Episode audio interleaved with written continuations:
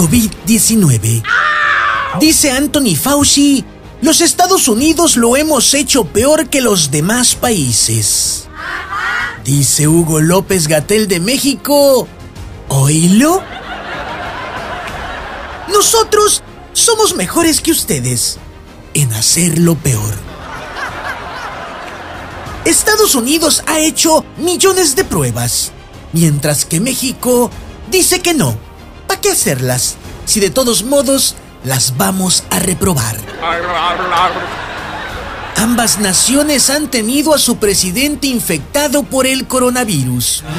Donald Trump el año pasado y por México, a Andrés Manuel López Hablador. Mientras que Hugo López Gatel de México argumenta, sí, pero el encargado de la estrategia de la pandemia en Estados Unidos no se ha infectado y yo sí. Así que México va ganando. Aunque no sé si eso es bueno o malo, pero México vamos ganando. Estados Unidos va muy avanzado en cuanto a vacunaciones. México, por su parte, va muy avanzado en cuanto a justificaciones.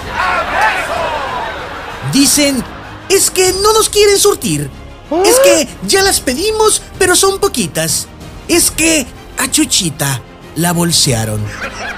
En fin, argumentos muy a lo México. Y así van. Estados Unidos y México, como en carrera de caballos. Cola con cola, cabeza con cabeza.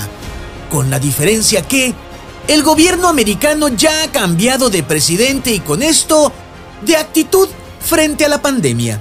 Mientras que México, México sigue de remate y recargado. Es decir, super necio 2.0.